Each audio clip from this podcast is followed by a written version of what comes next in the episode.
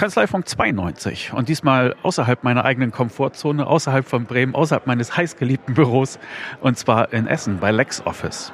Wir sind hier auf einem äh, Event, der heißt Thinking Like a Startup und was äh, diese Startup-Denke eigentlich ausmacht und was sie mit der Steuerberatung zu tun haben könnte, würde ich gerne von dir wissen. Isabel Blank, du bist Geschäftsführerin bei Haufe Lexware und dieser Workshop heißt heute Thinking Like a Startup, also wie ein Startup denken und ich würde gerne wissen, wie kann man das mit der Steuerberatungskanzlei verbinden und was sind eure Ziele mit diesem Workshop?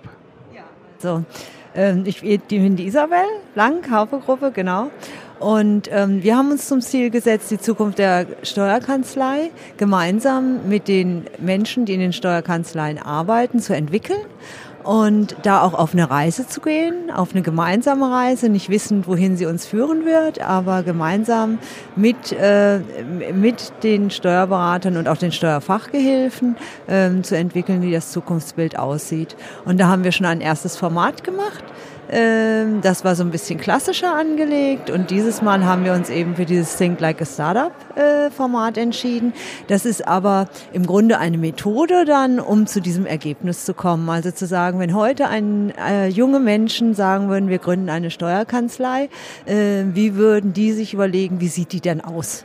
Also nicht so, wie sie heute aussieht, ich mache das genauso, sondern ich denke jetzt mal ganz frei und ich wünsche mir auch mal was wie ich meine Arbeit künftig sehen möchte, wie ich mit meinen Mandanten zusammenarbeiten möchte, wie sich das gestaltet und auch, was für eine Rolle ich vielleicht einnehme. Also was ist der Need, den ich, äh, den ich quasi von dem, dem meinen Mandanten erfülle. Und was ist dann eben die Leistung, die ich bringe, der Service? Ähm, also wirklich ein Startup zu gründen ähm, und das Ergebnis ist eben die Steuerberatung zu machen, ja und auch dadurch nochmal mehr Kreativität zu fördern und Offenheit und vielleicht auch die Möglichkeit zu haben, sich mental mal vom Ist zu entfernen, weil man hängt ja doch immer ganz gern an dem, was man kennt und traut sich dann vielleicht auch nicht zu weit zu springen, weil man dann denkt, man spinnt, genau. ähm, aber genau das wollen wir ja auch fördern, hier wirklich mal den Raum zu geben und die Methodiken und Vorgehensweisen den Kopf aufzumachen und zu sagen, okay, wenn die Welt jetzt nicht so ist, wie ich sie immer kenne, sondern wie ich sie mir in Zukunft wünschen würde, wie wäre das dann? Mhm, okay. In der Steuerberatungsbranche finde ich, herrscht aber sehr viel Beständigkeit vor. Und auch aus gutem Grund, weil es geht ja darum, Beständigkeit herzustellen ne, für, die, für die Mandanten, dass die ihre Zahlen im Griff kriegen, dass sie vom Finanzamt nicht böse überrascht werden. Da geht es sehr oft darum, Beständigkeit herzustellen. Bei den Startups hingegen, ich habe mich immer gefragt, warum heißen Startups eigentlich Startup? Warum kann man nicht einfach Firmengründung sagen? Aber es gibt ja schon ein paar Besonderheiten bei den Startups. Ne? Die, die gucken sich einen bestehenden Markt an und gehen auch mit einem ja, vielleicht unkonventionellen, aber auch manchmal einem sehr aggressiven Verhalten da äh, an den Markt ran und sagen, das brauchen wir nicht mehr, das brauchen wir nicht mehr, das brauchen wir nicht mehr. Wir machen das jetzt so und so und kommen dann viel näher an unseren Kunden ran.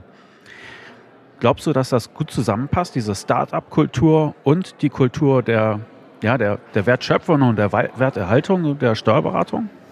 Also ich denke, das passt insofern sehr gut zusammen, ähm, dass ja beim Startup ganz, ganz wichtig ist, du kennst deine Zielgruppe, du kennst die Needs der Zielgruppe.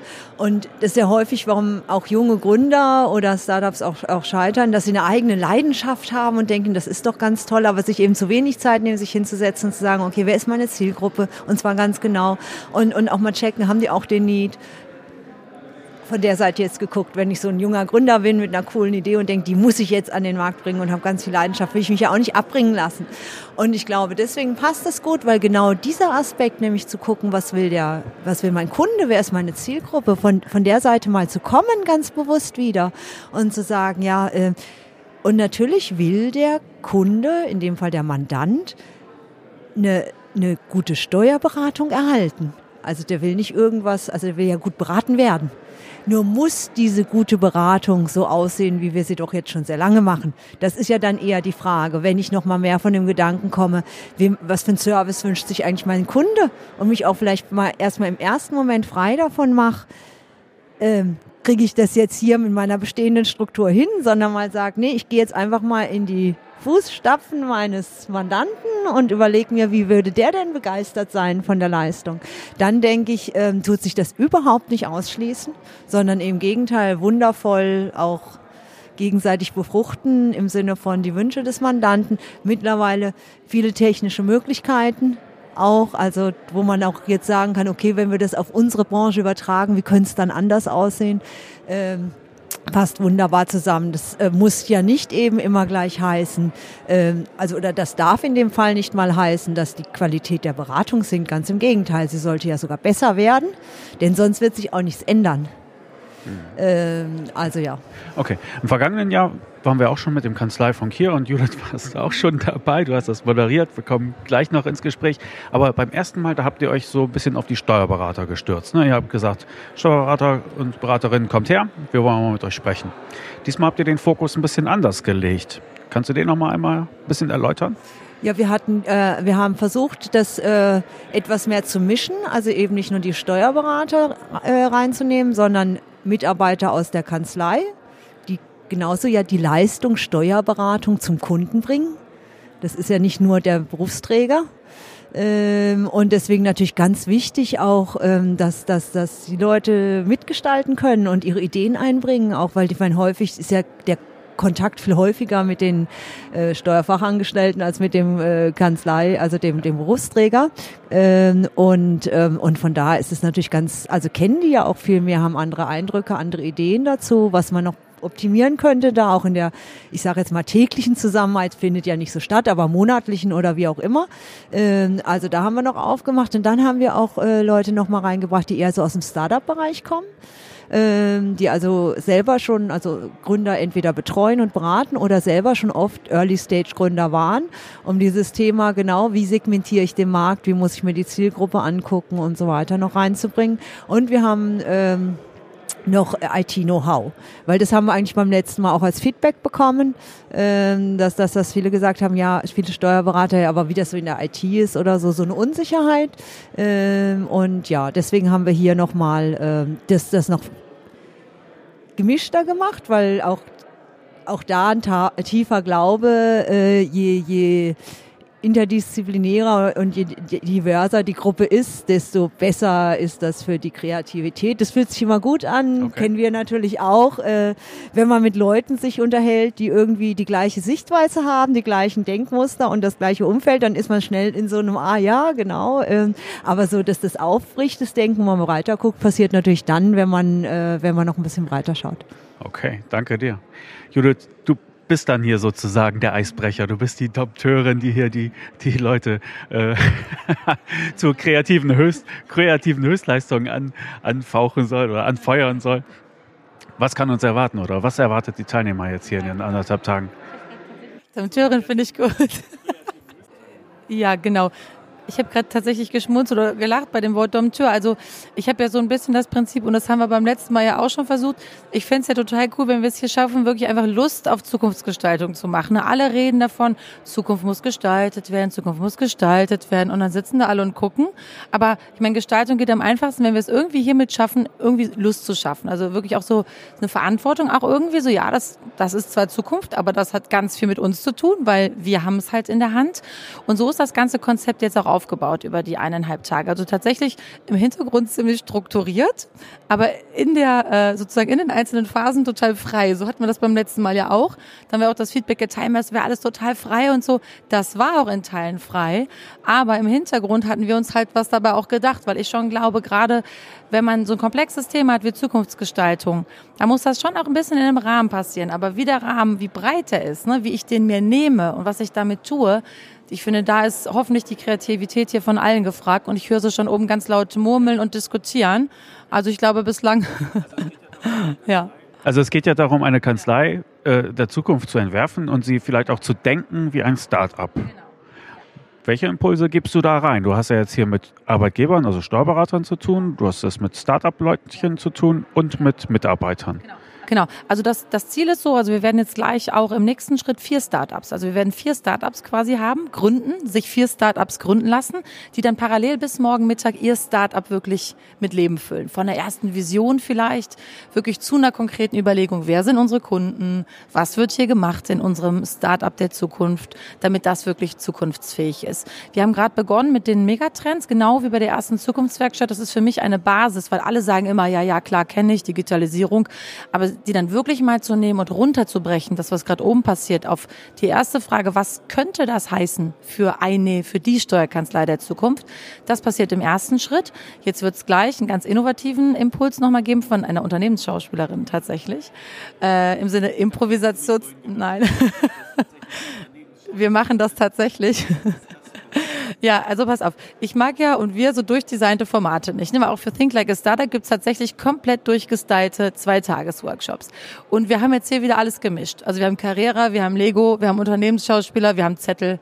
Wir haben alles gemischt. Einfach weil es, ich glaube, das funktioniert. Und ich hoffe, das funktioniert, dass für jeden was dabei ist. Und die Unternehmensschauspielerin, also Startup und Improvisationstheater und Zukunftsgestaltung liegt für mich so nah beieinander, dass wir das einfach tun müssen.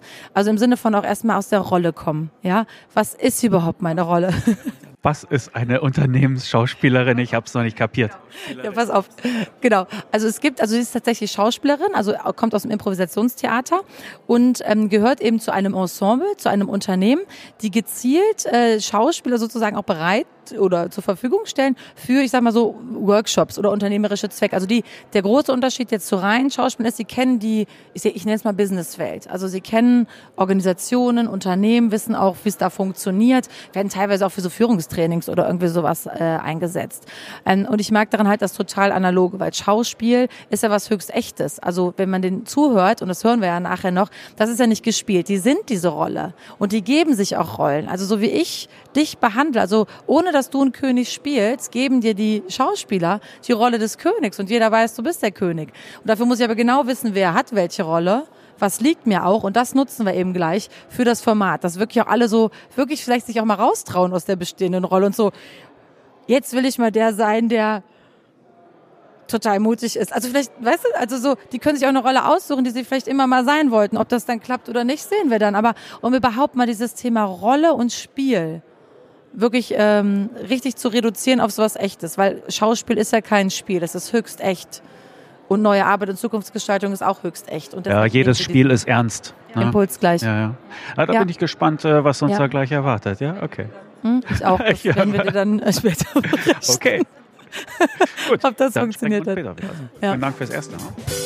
Super. Vielen Dank. Vielen Dank.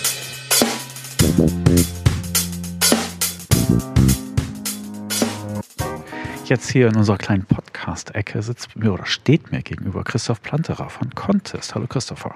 Grüße dich, hallo. Hallo. Du bist mit dabei, um auch bestimmte Impulse zu geben. Du bist auch in der Steuerszene schon einigermaßen bekannt, weil du auch eine, eine Vorgeschichte mitbringst. Du hast mehrere Unternehmen gegründet. Zurzeit machst du viel Wirbel mit Contest, was auch einen, einen steuerlichen Ansatzpunkt hat. Erläuter den doch mal kurz. Genau, was wir machen, ich habe ja vor, bevorher habe ich mich 17 Jahre lang mit dem Thema Buchhaltungssoftware beschäftigt und aus diesem Gedanken heraus, dass auch hier viel automatisiert werden muss, kam dann die Idee, ähm, eine Bank zu gründen und äh, die Bank, ähm, also ein Geschäftskonto für Selbstständige, immer der Solo-Entrepreneur ist mein klassischer Kunde und was wir machen ist im Endeffekt, wir tun in Realtime ähm, Umsatzsteuer und Einkommensteuer berechnen und für den Kunden zusammenlegen. Das heißt, es kommt eine Rechnung rein, äh, im Idealfall hat er seine Buchhaltung verknüpft. Wir wissen, die Rechnung ging äh, von Deutschland nach Frankreich, also war da keine Umsatzsteuer drauf, aber der Einkommensteuer ähm, Teil, der äh, den rechnen wir aus und legen ihn quasi als ein Unterkonten zusammen. Das heißt, wenn dann ähm, automatisch die, wenn die äh, Einkommensteuervorauszahlung eben kommt, habe ich das Geld auch wirklich auf dem Konto. Wenn es mal mehr oder weniger ist, habe ich eben beiseite gelegt. Und das ist ja so eine typische Kleinunternehmerfalle, gerade am Anfang, ja, die immer so überrascht werden von den Steuerterminen und sich dann fragen, wo, wo äh, nehme ich das Geld? Das automatisiert ja so, dass es im Hintergrund passiert. Jetzt bist du hier, um bestimmte Impulse zu geben, weil du auch aus dieser Startup-Kultur kommst. Würde mich eigentlich interessieren, wie würdest du, angenommen, ich gebe dir ein paar Millionen Euro, die Steuerberaterbranche angehen mit deiner Startup-Denke? Ja, ist äh, interessant, weil genau das ist ja der Grund, warum ich ähm, heute hier bin, um natürlich auch zu hören, was die Kollegen und Kollegen an, an Ideen haben, ob sie mit meiner Vision ein bisschen übereinstimmen. Ich habe das mir tatsächlich schon seit vielen Jahren, ähm, habe ja auch einige Steuerfachangestellte beschäftigt und mich immer mit diesem Thema ähm, äh, befasst.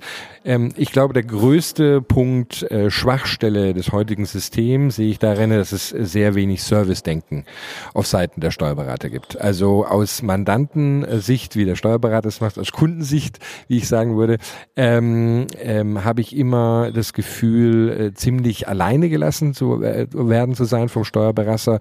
Berater. Ja klar, wenn ich massiv mit irgendwas im Verzug bin, dann kriege ich irgendwann mal eine E-Mail oder einen Anruf, aber die Erinnerung, dass ich meine Umsatzsteuervoranmeldung abgeben soll, wo ich jedes Jahr, jeden Monat oder Quartal zu spät bin, die erfolgt nie. Also dieses Mitdenken, mich unterstützen, das kommt nicht. Und ich glaube, diese Komponente, und da geht es gar nicht so sehr für mich um die steuerlichen Themen, weil da wird schon eine ordentliche Arbeit gemacht, sondern eben um diese unterstützenden Surrounding-Elemente, die fehlen mir stark. Was würde ich also tun? Ich würde, äh, wenn ich eine Steuerberaterei der Zukunft äh, mir vorstellen dürfte, dann gäbe es da drinnen wahrscheinlich einen Steuerberater und 200 Servicepersonalleute, die nur jeden Tag von früh bis spät darauf äh, trainiert werden, wirkliche Service-Dienstleistungen an. In dem Fall sind die Solo-Entrepreneure meine, meine Zielgruppe, die das eben sehr stark äh, bedürfen.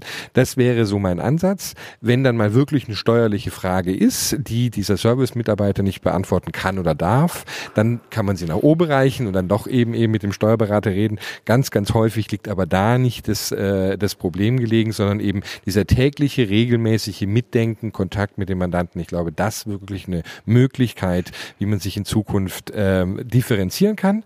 Warum? Weil der Rest ist eh automatisiert. Okay. Aber wäre es nicht eigentlich auch Grunde viel einfacher, ich beauftrage eine Kanzlei einfach mit allem und dann machen die und ich werde in Ruhe gelassen. Ist das nicht auch ein tolles Konzept?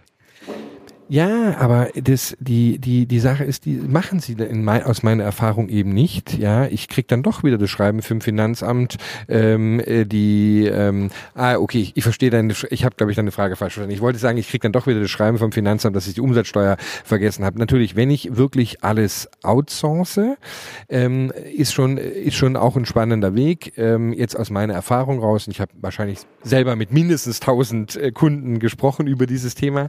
Ähm, viele Viele Le Leute sehen das natürlich schon kritisch, finanziell gesehen.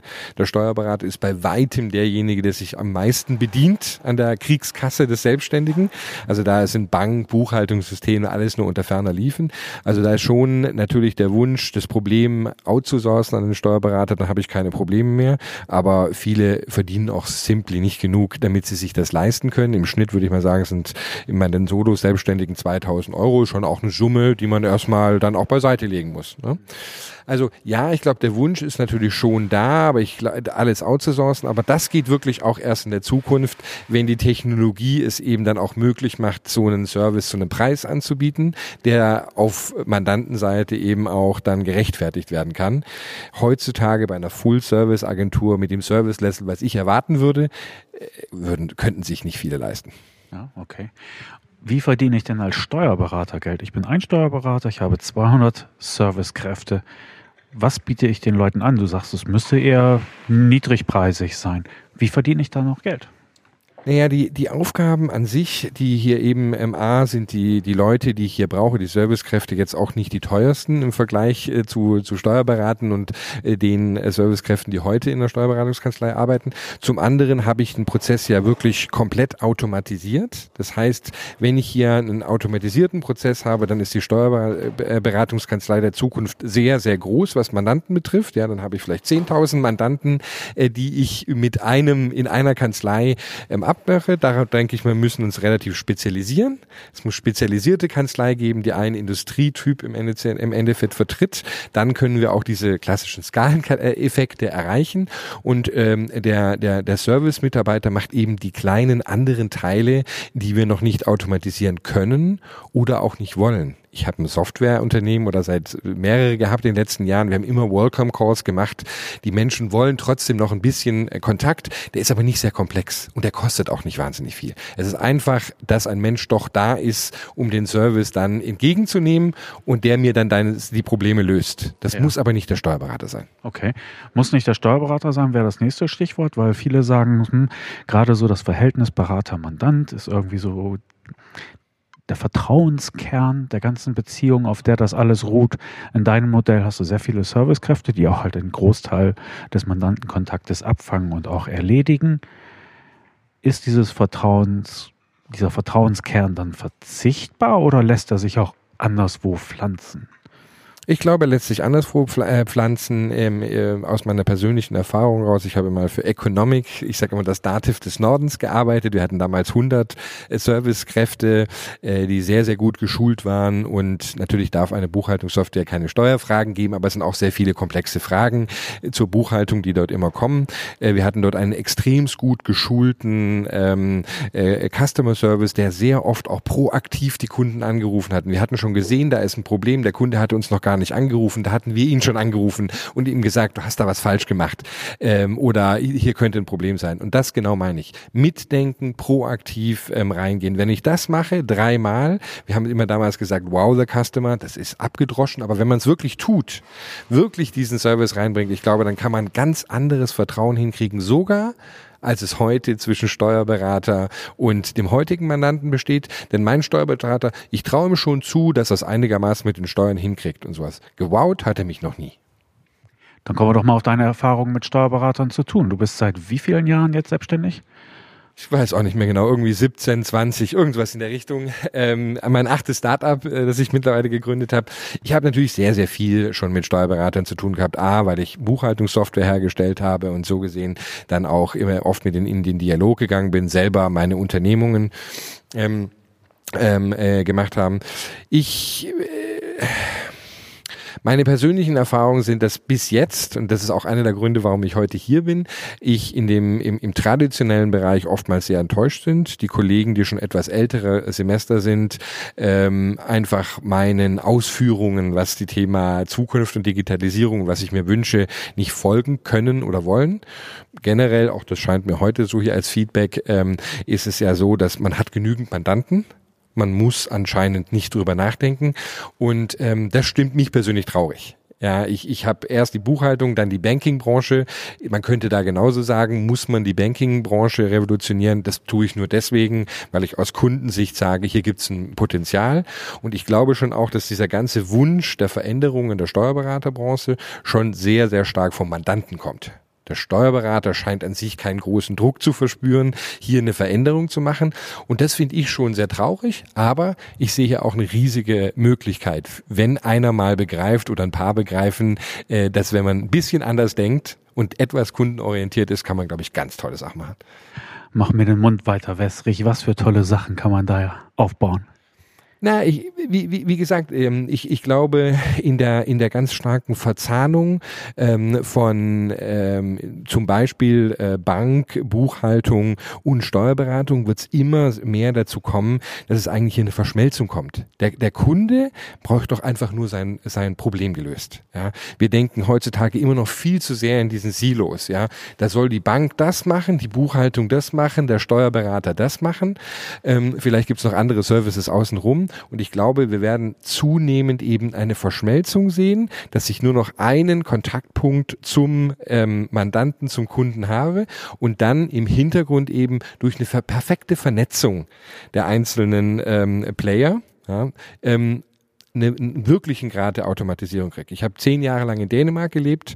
In, in Dänemark wird die Steuererklärung komplett automatisiert gemacht und ich kann nur im Nachhinein noch hingehen und eine Veränderung machen.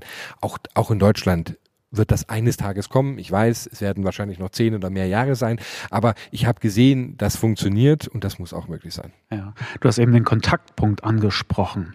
Die Steuerberater sind, glaube ich, nicht die einzigen, die auf diesen Kontaktpunkt scharf sind. Vielleicht sind es sogar die einzigen, die nicht scharf genug darauf sind. Jetzt hast du mir den Mund wässrig gemacht, was alles möglich ist. Jetzt, jetzt mach mir Albträume. Wenn ich ein Steuerberater wäre und dieser Kontaktpunkt liegt da, reif zum Greifen nah. Ja, also richtig, richtig. Ich, äh, ich stehe hier, ich schaue mir das ganz genau an und ich bin sehr scharf auf den Kontaktpunkt. Und ähm, ich glaube schon, ähm, um jetzt mal wirklich hier ganz frech äh, zu sein, ähm, wenn der Steuerberater in sich nicht, nicht greift und den Service nicht, nicht greift, ich sehe sowohl auf Seiten der Banken, der Fintechs momentan noch, wie auch auf Seiten der aus der der der Buchhaltung, der SaaS Buchhaltungsanbieter immer stärker der Druck zu sagen, wenn es dann nicht kommt. Momentan möchten wir mit den Steuerberatern zusammenarbeiten, aber wenn dort nicht das geliefert wird, ja, wir haben durchaus die 10, 20, 30 Millionen im Hintergrund, um in diesen Markt reinzugehen und wir werden in diesen Markt reingehen, wenn eben hier keine Veränderung kommt, weil wir wollen diese Veränderung forcieren. Okay. Wenn wir das runterbrechen, jetzt haben wir sehr so den Branchenblick gehabt von ganz oben drauf. Wenn wir jetzt mal aus der Kanzleitür gucken, ja, in meiner Kanzlei, die es nicht gibt, ja, arbeiten sieben Leute. Ich bin der einzige Berufsträger da drin. Was kann ich denn mit meiner kleinen Einheit tun, um auch ein bisschen zu profitieren von dieser Entwicklung oder zumindest nicht abgehängt zu werden? Na, ich, ich denke, äh, ähm, erstmal äh, würde ich jedem empfehlen, eine systematischere äh, Gespräch mit den Mandanten. Ähm, ich habe heute mit vielen äh, jungen Kollegen gesprochen. Ich war trotzdem recht erstaunt, ähm, wie wenig wir Übereinstimmung äh, oder wie wenig Übereinstimmung ich gefunden habe der Analyse, was, was die Kunden aus meiner Sicht quasi wollen und man, und was die Steuerberater sehen, was sie wollen. Also ich würde nochmal schwer empfehlen, wirklich den Dialog anzuschauen, ja, weil, ähm, zu häufig sehe ich, dass es sich vielleicht auch mit der Digitalisierung etwas zu einfach gemacht wird. Ach, ich kann die Daten hier nicht richtig in Dativ reinholen, äh, dann tue ich es halt, blame it on the Program und let's, let, let, let's move on. Also Digitalisierung bedeutet schon auch, dass ich mich umstellen muss. Ja, dass ich, äh, dass ich selber neu denke. Es ist eine neue Welt draußen. Ich habe auch hier mit Kollegen, war auch sehr interessant heute, viel darüber geredet, dass sich das Modell des Steuerberaters auch, äh, also die, wie die Kanzlei strukturiert ist, ändern muss. Es ist doch sehr ein patriarchalisches Modell heutzutage, würde ich sagen. Es gibt den, äh, wie nennen Sie es, Berufsträger und dann gibt's den Resten außenrum. Würde ich ein Start-up, ja, und ich habe schon acht davon, so führen, ja, mit diesem hierarchischen Ansatz, wäre ich, glaube ich, nirgendwo. Ja. Wir müssen runterkommen von diesem Modell des, es gibt hier oben irgendjemand, ein Gott an der Spitze und der Rest muss nach seiner Pfeife tanzen, sondern wirklich Teams kreieren, ja, und der Steuerberater in einem, in einer sich zunehmend digitalisierenden Welt muss vielleicht demnächst jemand einstellen, der deutlich mehr als ihr verdient und der im Endeffekt ähm, eine IT-Dienstleistung bringt, die eben diese, diese Steuerbüro skalieren lässt. Ja. Ist ja für ihn immer noch gut. Nach deutschem Recht hat er 51 Prozent an seiner Kanzlei, wenn er jemand anderes beteiligt. Aber man muss umdenken. Und es ist nicht der König, der Steuerberater, sondern der König ist derjenige, der die beste Dienstleistung für den Mandanten bringen kann. Und das kann auch ein ITler sein in Zukunft und nicht nur ein Steuerberater. Das höre ich in letzter Zeit häufiger. Aber auch für deine Sicht ganz herzlichen Dank fürs Erste dann. Ich danke dir. Ich glaube, wir haben alles. So, wir sind bei Tag 2 der Kanzlei der Zukunft. Und Karina, du bist unsere Besucherin aus der Zukunft, denn du hast bereits eine Kanzlei, die hast du dir selber aufgebaut auf der grünen Wiese, wenn ich mich richtig erinnere. Was machst du dort anders als vielleicht die Steuerberaterinnen-Generationen vor dir? Ja, was ich ganz anders mache, ist, dass ich einen komplett digitalen Ansatz habe. Also ich habe 99 Prozent Digitalquote. Das Einzige, was im Papier äh, bei uns äh, noch ist, ist die Post vom Finanzamt. Ich akquiriere online, ich äh, informiere die Mandanten online und ähm, ja, das wird gut angenommen. Okay. Welche Impulse hast du hier denn dann noch mitnehmen können? Ich glaube, ähm, die Impulse sind vor allem äh, die Automation, dass man noch mal ein bisschen mehr in die Automation geht, um sich noch mal mehr Zeit für die äh, individuelle Beratung zu schaffen. Äh, ich glaube, das ist das, wo es hinterher auch drauf ankommt bei den Unternehmen. Wo finde ich deine Kanzlei denn online? Wie heißt die Webadresse? Äh, meine Webadresse ist äh, steuerleichtgemacht.de. Aber arbeitest du allein oder schon mit Mitarbeitern? Äh, ich habe eine Aushilfe, ja, die ist aber nicht in dem Steuerbereich tätig, sondern die macht für mich administrative Aufgaben, also Verwaltung, Post so ein bisschen.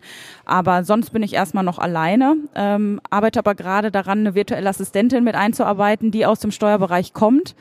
Ähm, sie ist gelernte Steuerfachangestellte und die wird mich demnächst ähm, unterstützen. Wie hast du die denn gefunden, bitte in drei Teufelsnamen? Äh, online tatsächlich. Ähm, äh, großer Zufall. Also ich, dadurch, dass ich ja online sehr unterwegs bin, also ich sehr viel auf den Social Media Plattformen und eben genau das meine Zielgruppe ist, so Frauen, die sich auch im Online-Business aufhalten, habe ich sie einfach per Zufall gefunden und das war ein echter Glücksgriff. Virtuelle Assistentin heißt, sie wird wahrscheinlich auch nicht an deinem Kanzleistandort wohnen, sondern ganz woanders. Ihr werdet online zusammenarbeiten. Das ist richtig. Habt ihr das schon ausprobiert? Ähm, wir haben uns jetzt insofern erstmal kennengelernt und so weiter, aber ähm, ich habe schon vorab mal mit äh, virtuellen Assistenten im, im Bereich Blogartikel und so zusammengearbeitet. Das funktioniert hervorragend. Also es ist natürlich eine große Vertrauensebene, die man da äh, schaffen muss oder das entwickelt sich dann mit der Zeit. Da muss man auch ein bisschen Risiko erstmal eingehen manchmal. Aber ich habe damit sehr gute Erfahrungen gemacht, ähm, weil es auch eben zu meinem Leben passt. Ich bin ja auch nicht immer am gleichen Ort zum Arbeiten. Mhm, okay. Von den Sachen, die wir gestern so hier erlebt und besprochen haben, was würdest du am liebsten gerne schon lieber heute als morgen umgesetzt sehen? Also ich würde mir wünschen, dass äh, auch viel mehr Berufskollegen diesen digitalen Weg gehen. Ähm, für mich stehen noch ein paar Projekte in der Pipeline. Äh, die würde ich natürlich für mich jetzt persönlich äh, schneller umsetzen gerne. Ähm, Stichwort so Online-Kurs und Weiterbildung. Ja, aber das ist eh alles in der Mache und ich glaube, dass das Digitale einfach, äh, einfach bei vielen schneller vorwärts gehen sollte, damit auch die Berufskollegen einfach ein bisschen ähm, schöner arbeiten können, meiner Meinung nach. Ja, okay, danke dir soweit. Jacqueline, Jacqueline Eck, du bist Steuerfachangestellte. Du bist eine Umsetzerin und du magst, glaube ich, die Branche sehr, aber du möchtest, möchtest auch bleiben, aber vielleicht gar nicht auf die Beraterschiene gehen. Was genau ist dein Ziel in der Zukunft, in der Kanzlei der Zukunft? Ähm, genau, ich komme ähm, aus dem Steuer, äh, aus der Steuerrichtung eh schon raus, habe äh, Wirtschaftspsychologie im Bachelor jetzt studiert und mache jetzt ähm, im Prinzip noch den Master mit Business Consulting und ähm, Digital Management, um eben den Kanzleien, die vielleicht noch nicht so arbeiten wie Carina, aber gerne in die Richtung möchten, im Prinzip bei dem Prozess zu begleiten, den Möglichkeiten zu zeigen, okay, wo fange ich an, was sind Key Facts, was sind Sachen, die muss ich beachten, ähm, um eben diesen ganzen Prozess umzustrukturieren oder komplett neu aufzubauen? Ich denke, dafür ist die Nachfrage groß. Das glaube ich auch, ja. Ähm, wenn man sich mal so umguckt, die Steuerkanzleien sind ja doch eher alle noch ähm, voll von Papierbergen und ähm, die Digitalisierung ist einfach kein Geheimnis mehr. Und ähm, da bleibt auch diese Branche leider nicht von verschont und die muss langsam anfangen, was zu tun. Ja. Willst du das in Form einer Anstellung machen oder willst du das als Service, als Selbstständige anbieten? Ähm, großes Ziel ist auf jeden Fall, das irgendwann als Service in der Selbstständigkeit ähm, umsetzen zu können, weil man dann einfach freier agieren kann und nicht an ein Unternehmen selbst gebunden ist. Ähm, jetzt fest in Anführungsstrichen mit Projektarbeiten irgendwie in ein Unternehmen reinzugehen, gerne mit langfristigem ähm, Hintergrund, aber eben nebenbei auch ähm, ja, ja, Laufkundschaft ist jetzt falsch, aber eben jeden mitnehmen zu können, der darauf Lust hat. Ich möchte mich da jetzt nicht nur auf ein Unternehmen festlegen. Ja. Das klingt für mich auch ein bisschen nach, ja, du bist wählerisch, wem du dich sozusagen andienen würdest, sei es als Projektleiterin oder als, als Angestellte. Wenn du jetzt mal so deine Angestellten-Sicht nimmst, wonach suchst du eine Kanzlei aus, wo du dir vorstellst, jawohl, da könnte ich die nächsten Jahre gut zubringen? Ähm, sie muss den Willen haben, was ändern zu wollen. Also eine Kanzlei, die sagt, ähm, ach, Digitalisierung, das heißt für mich das Fax abbestellen. Ähm, irgendwie das, ähm, ja, du lachst, es ist, es ist wirklich so, das ist wirklich bei vielen Kanzleien, die sagen, ach, Digitalisierung habe ich gemacht, Fax ist im Keller. Ähm, man muss es wollen, man muss wirklich äh, selbst als Kanzlei auch den Fokus sehen und sagen, okay, wir können so demnächst nicht mehr weitermachen und äh, das ist für mich auch ein, ein Ansatzpunkt zu sagen, okay, mit den Leuten kann ich arbeiten das ähm, in dem Sinne wählerisch zu sagen, ich kann nur mit Leuten arbeiten, die es auch wollen. Und was, was haben denn die Leute in deiner Ausbildung richtig gemacht, dass du so brennst für dieses Thema und die Branche nicht verteufelst? Ähm, das hat nichts mit meiner Steuerfachangestellten zu tun, sondern eher mit meinem Bachelor. Ich habe dadurch, dass ich ähm, eben nebenberuflich äh, noch das Studium gemacht habe, habe ich äh, sehr viele tolle Leute im Studium kennengelernt, ähm, herausragende Dozenten, die einem genau den Kniff gegeben haben, die gesagt haben, pass mal auf Leute, ihr könnt nicht auf dem stehen bleiben, wo ihr jetzt seid, ihr müsst weiterdenken, ihr müsst gucken, guckt über den Teller ran, guckt, was draußen passiert, ähm, ihr müsst da mithalten, sonst bleibt ihr stehen. Und allein, dass ihr hier sitzt und mit mir studiert, abends um 18 bis 21 Uhr unter der Woche dreimal und noch samstags acht Stunden, ähm, das zeigt, dass ihr auf dem richtigen Weg seid. Okay. Was hast du hier an Impulsen mitgenommen? Sei es von albernen Rollenspielen bis konkreten Ideen? Was hat dir gefallen und was nimmst du mit als positiven Impuls? Ähm, einmal definitiv die Vielzahl an unterschiedlichen äh, Menschen, die man hier kennenlernen durfte, auch an Charakteren, Einstellungen und auch ähm, ja schon Ideen, wie man das Ganze schon umsetzen kann. Die Möglichkeit, ähm, ja, sich auch mal ähm, ja, lustig über sich selbst zu machen, über die eigenen Grenzen hinauszugehen, weil ich glaube, nur wenn man das selbst kann, kann man das auch irgendwie anderen Leuten vermitteln. Und ähm, daher war auch dieses Improvisationstheater ähm, auch eigentlich eine coole Gelegenheit, auch wenn man da erstmal so ein bisschen schmunzelt und denkt, so, hm, was hat das jetzt damit zu tun, verstehe ich noch nicht ganz.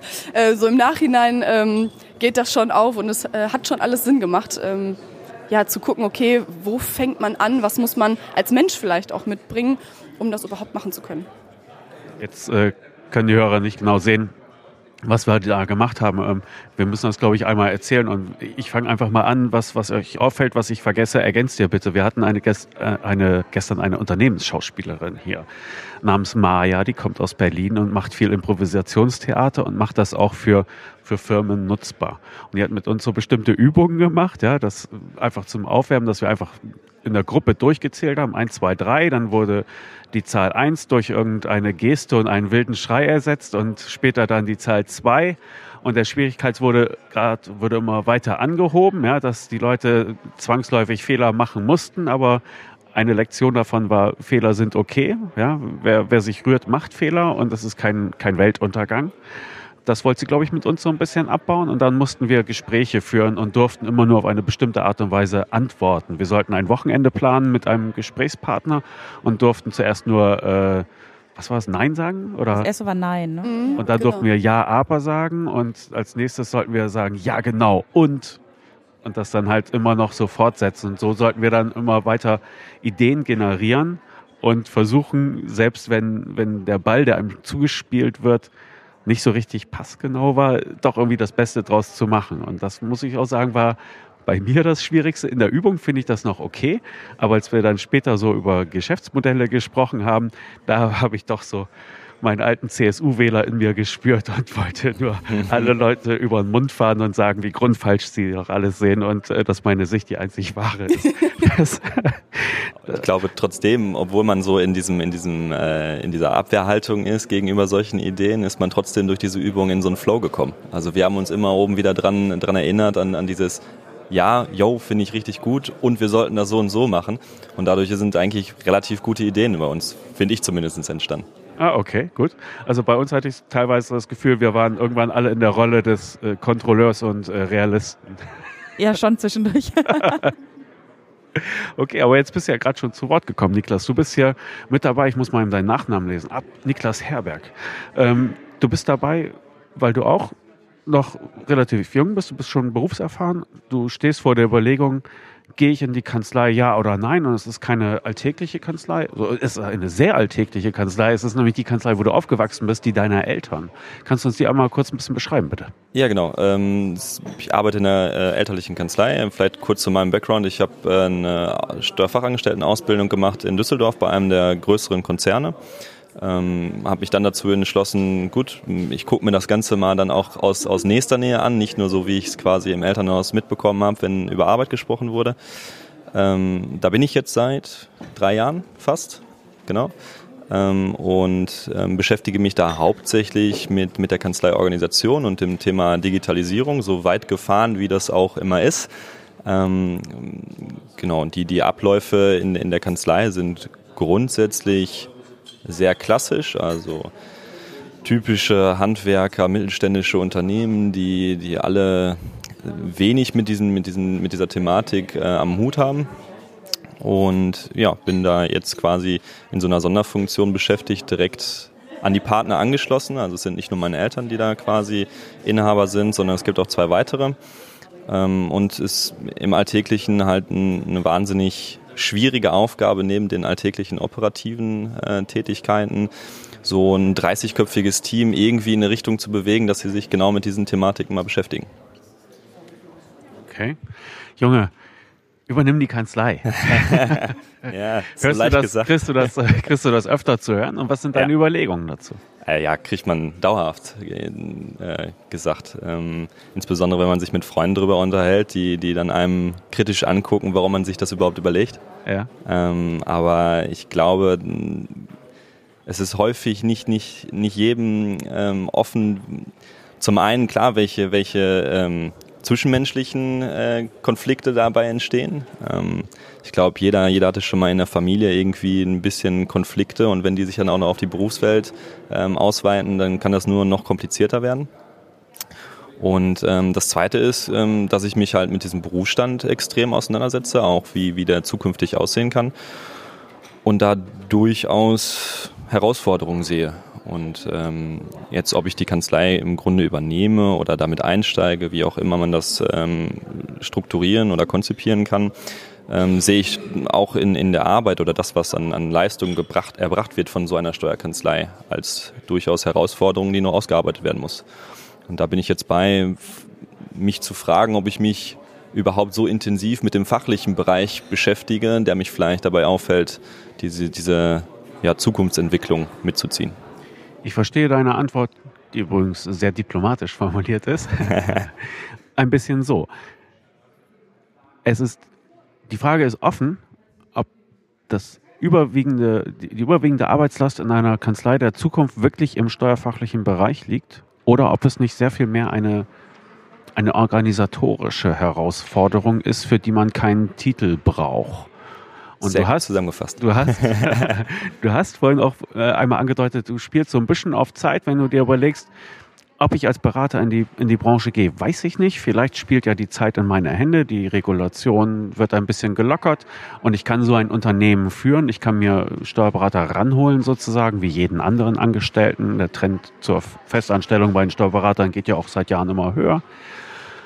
Und kann im Grunde dann doch ein sehr interessantes Steuerunternehmen führen mit einer Fachabteilung für Steuerrecht und einer, einer großen Abteilung für organisatorische Fragen. Genau, also ich glaube, wenn man das im, im internationalen Bereich ähm, sieht, dann, du hattest es gerade angesprochen, dass dieser, ich nenne ihn jetzt mal Schein, den man haben muss, ähm, oder diese Verifizierung von, von der Kammer, die man haben muss, ähm, um überhaupt eine Steuerberatungskanzlei zu führen, dass der ja im internationalen Bereich schon aufgelockert ist. Also wenn man nach Großbritannien, Dänemark, auch in, in äh, USA schaut und und und, mh, dann gibt es diesen Berufsschutz in Anführungsstrichen ja nicht mehr. Ähm, und ich glaube, genau so wie du es gerade einleitend gesagt hattest, dass das ein Großteil der Herausforderungen darin liegt, nicht mehr fachliche äh, Dinge zu bearbeiten und zu beraten, ähm, sondern vielmehr organisatorisch eine Hilfestellung zu sein. Und ähm, ich denke, das kann man vielleicht auch ohne einen Steuerberater, Till. Welche Impulse hast du hier mitgenommen von den anderthalb Tagen jetzt? Ja, insbesondere einen Impuls. also das ist, dass, ähm, dass, dass ähm, sich Leute damit beschäftigen, ähm, dass, dass man weiter in diesem, in diesem Grad der Digitalisierung, nicht vielleicht in der klassischen Steuerberatungskanzlei ähm, sich, sich auffällt, ähm, durchaus auch Kontakte. Also hier stehen ja zwei weitere am Tisch, die wir gerade schon gehört haben. Mh, die, die auch einen wahnsinnigen Impuls bringen. Also entweder, dass man sich schon damit beschäftigt, das selbstständig zu machen oder ähm, sich auch wirklich so wie ich das vielleicht auch andenke, sich schon sehr darauf spezialisiert hat, vielleicht Steuerberatungskanzleien zu helfen. Und das sind natürlich Kontakte, die einem im Alltäglichen und in der Weiterentwicklung auch weiterhin helfen werden. Okay.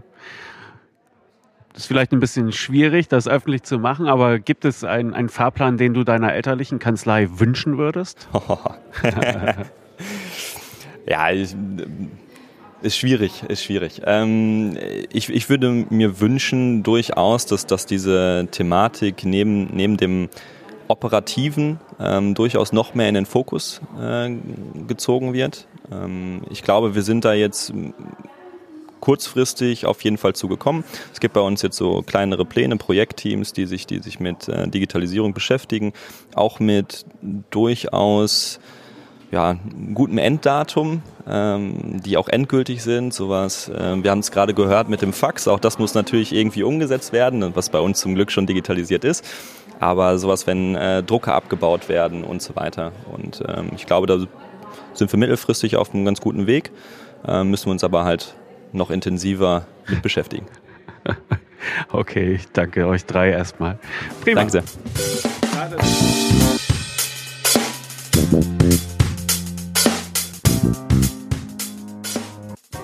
Okay, wir stehen jetzt hier am Ende von 36 Stunden Zukunftswerkstatt.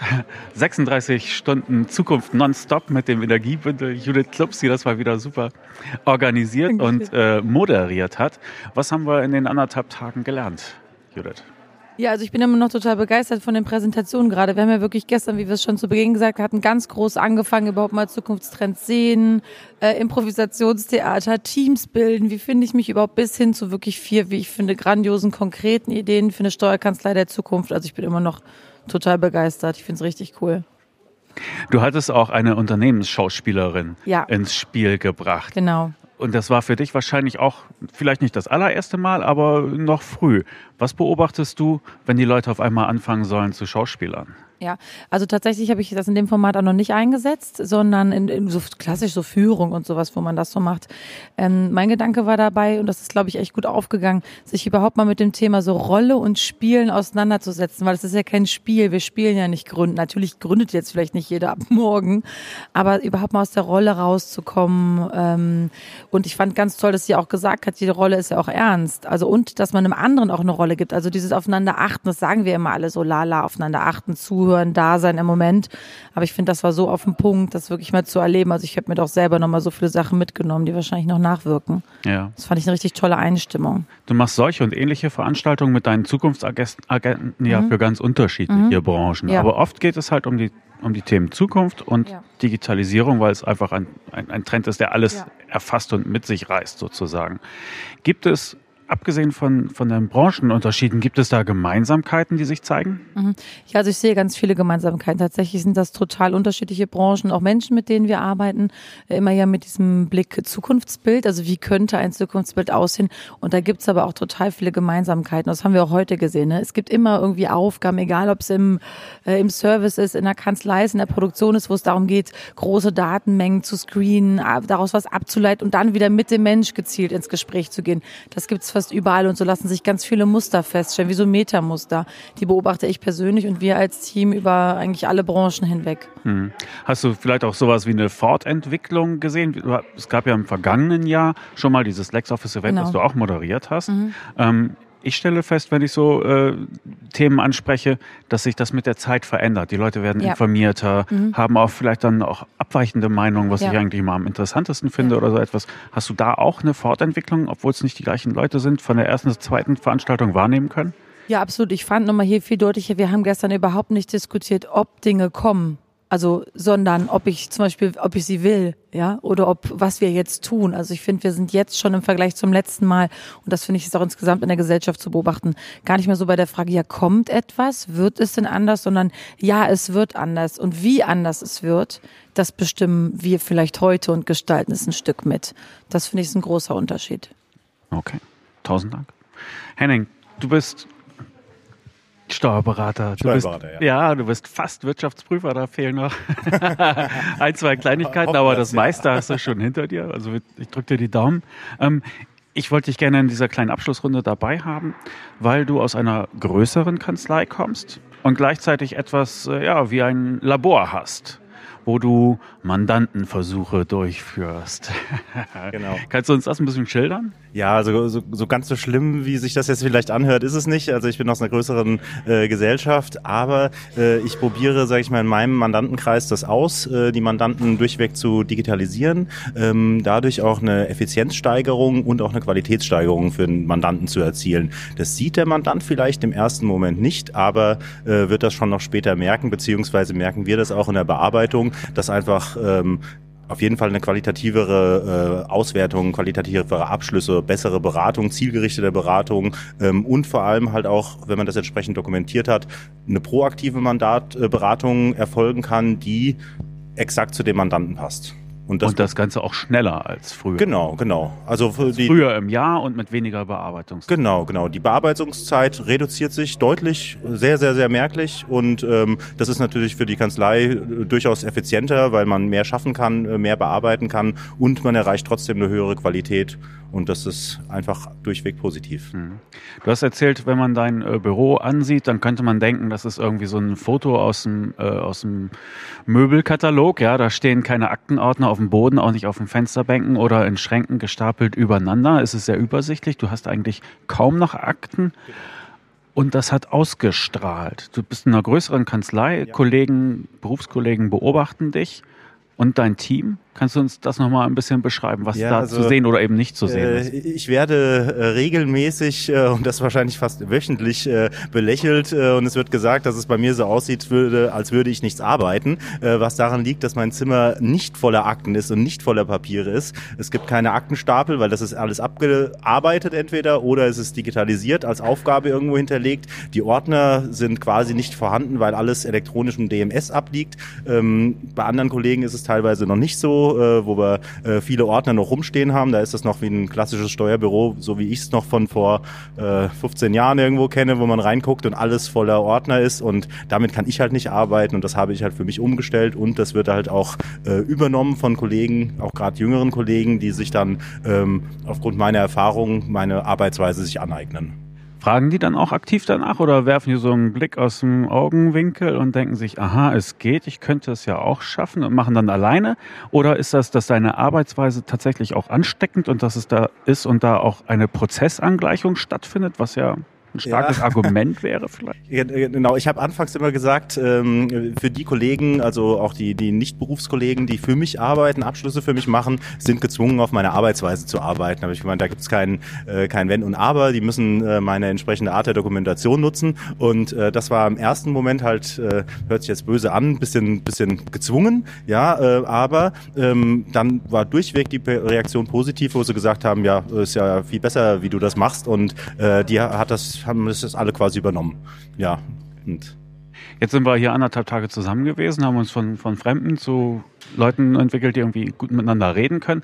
Was nimmst du an Impulsen mit von diesem LexOffice? Also Kla ja, klasse. Also ich äh, war erstmal ein äh, super Event auch von der von der Judith äh, super äh, durchgeführt. Ich wusste am Anfang noch nicht so ganz, was mich erwartet mit dem Think Like Startup. Ähm, und als es dann losgegangen ist und wir quasi die ähm, die Ziele und die großen übergeordneten Themen gesehen haben, habe ich gedacht, oh Gott, wie brechen wir das denn runter auf irgendwie ein Startup? Und dann ist es losgegangen, wo wir zu diesen einzelnen Punkten halt Themen gesammelt haben, wo ich gemeint habe, okay, das geht jetzt eigentlich nur in eine wie verbessere ich jetzt eigentlich meine aktuelle Kanzlei und ähm, da sind aber viele Impulse durchgekommen, wo ich einfach sehe, ähm, da haben wir ein Thema, da haben wir ein Thema, da haben wir ein Thema, was man alles machen muss. Und jetzt muss man natürlich mal gucken, man kann nicht alles gleichzeitig anfangen, man kann, äh, muss es so machen, dass die Mitarbeiter durchgehen und muss man sich jetzt mal durch, äh, mit, mitnehmen ähm, und muss man sich mal durch den Kopf gehen lassen, was mache ich jetzt davon? Okay. In welcher Reihenfolge? LexOffice ist ja einer der Dienstleister der Branche, aber auch halt für Mandanten.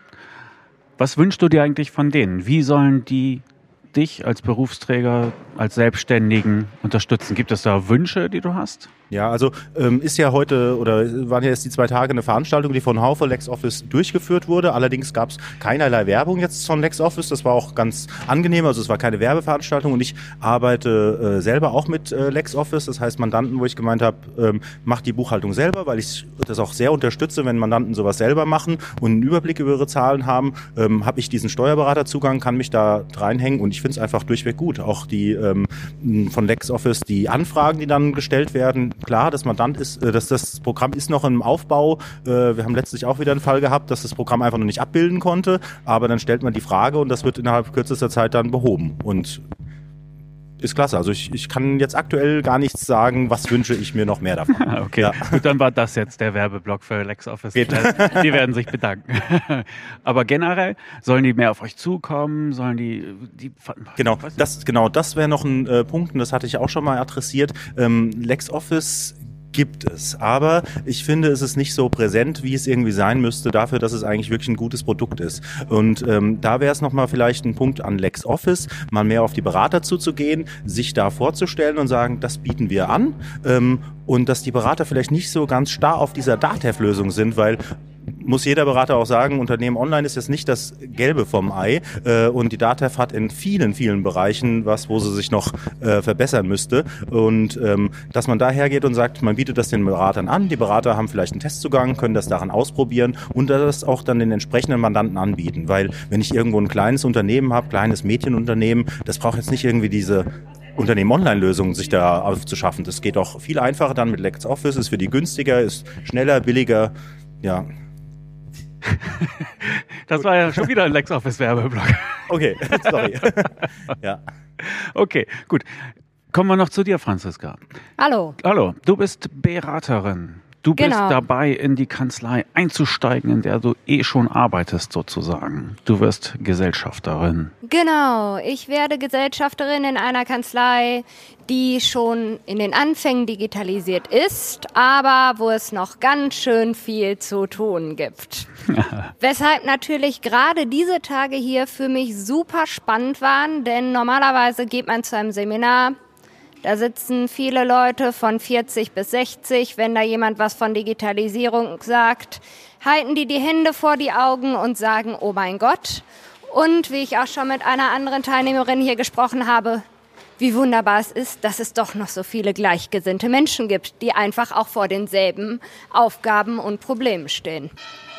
Wenn du diese Aufgaben mal definieren solltest, so kurz aufzählen. Was sind so die Top 3, wenn du an die Digitalisierung eurer Kanzlei, eurer Mandantschaft denkst?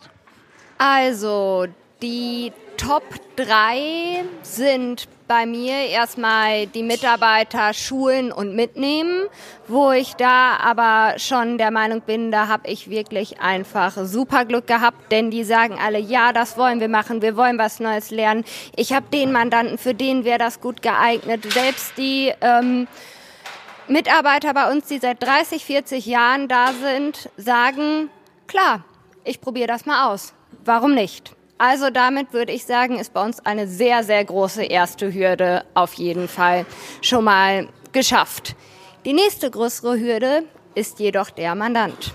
Denn gerade viele unserer Mandanten sind kleinere Betriebe. Wenn ich denen ankomme mit, scan doch mal bitte deine Belege ein, sagen die, Wozu? Wozu? Habe ich keine Lust zu? Noch mehr Aufwand? Ich finde schon anstrengend genug, wenn ich dir die einmal im Monat bringe. Also haben wir uns jetzt erstmal dazu entschieden, einen Scanner anzuschaffen, selber einzuscannen und diesen Weg zu gehen, um dann im zweiten Schritt dem Mandanten, den gerade von Henning auch äh, aufgezeigten Mehrwert erstmal zeigen zu können, weil wir müssen ja auch erstmal viel unsere eigenen Erfahrungen damit machen, bevor und die Kinderkrankheiten ausmerzen, bevor wir das auf den Mandanten loslassen. Okay, die dritte Hürde wäre dann noch. Die dritte Hürde wäre noch, ähm, das im Partnerkreis möglichst einheitlich zu machen, da wir eine sehr unterschiedliche Altersstruktur sind, von Anfang 30, Mitte 40 bis Anfang 60. Anfang 60 verfügt über extrem viel Wissen, ist auch IT-affin, hält von Digitalisierung aber überhaupt gar nichts. Die Bescheide sind eingescannt, okay, das ist alles super, digitale Buchhaltung findet er bescheuert. Und dieses Bild natürlich dann mit reinzuholen. Dann den anderen, der sagt, hm, können wir mal gucken, aber so richtig vorwärts gehen, mal schauen, auch noch mitzunehmen und dann noch die Mitarbeiter unter einen Hut zu bekommen, das ist, glaube ich, die allergrößte Herausforderung. Jetzt bist du aber da und du heißt mit Nachnamen Dampfhammer, habe ich gehört. Ich bemühe mich zumindest. Nein, das ist äh, erstuckt und erlobt. Aber du siehst das schon als deine Aufgabe in der Kanzlei und die Leute würden dich ja nicht in den Gesellschafterkreis lassen, wenn sie das nicht auch sehen und wollen würden, oder? Genau, also ich sehe das definitiv als meine Aufgabe in der Kanzlei, weil ich bin halt in Strukturen erstmal hineingekommen, habe aber auch aus ähm, meiner früheren Berufserfahrung, ich komme halt aus einer größeren Wirtschaftsprüfungs- und Steuerberatungskanzlei mit drei Standorten, in der ich mit einem WP zusammengearbeitet habe, der eigentlich nur digital prüft, bei dem es eigentlich kein einziges Blatt mehr im Ordner gab ähm, und habe dadurch natürlich viele Impulse. Und diese letzten Tage haben mir super geholfen, wie kann ich diese Impulse denn jetzt überhaupt in meiner Kanzlei umsetzen mit den anderen Gegebenheiten? Wie kann man vielleicht klein anfangen? Was gibt's für größere Themen, äh, denen ich mich widmen kann? Also jetzt bin ich erstmal dabei, einen noch genaueren Fahrplan zu entwerfen, weil ich jetzt so viele neue Ideen noch dabei bekommen habe und wie man das auch dem Mandanten noch schmackhafter machen könnte, dass ich denke, jetzt kann es dann wirklich mit voller Kraft vorausgehen. Ja. Dann wünsche ich viel Glück und viel Erfolg dabei. Danke. Ich muss noch so ein paar Hausmeisterhinweise loswerden. Also wir freuen uns natürlich immer über Hörer und Hörerinnen Reaktionen. Am besten immer an kanzleifunk.steuerköpfe.de. Mail geht an mich und an Angela. Wir lesen schnell und antworten auch schnell und immer kann man schon so sagen. Äh, was wir hier so erwähnt haben an, an äh, Firmennamen, an Kanzleinamen, auch die Namen von den Leuten, die so nett waren, hier ein bisschen Zeit an unserem kleinen Podcast-Tisch zu verbringen, die packe ich in die Show Notes. Das wird dort alles verlinkt und dann kann man sich besser auffinden. Also ganz herzlichen Dank auch an euch und äh, auf bald hoffentlich. Hannes, vielen Dank, Lars. Tschüss. Danke. Weglaufen.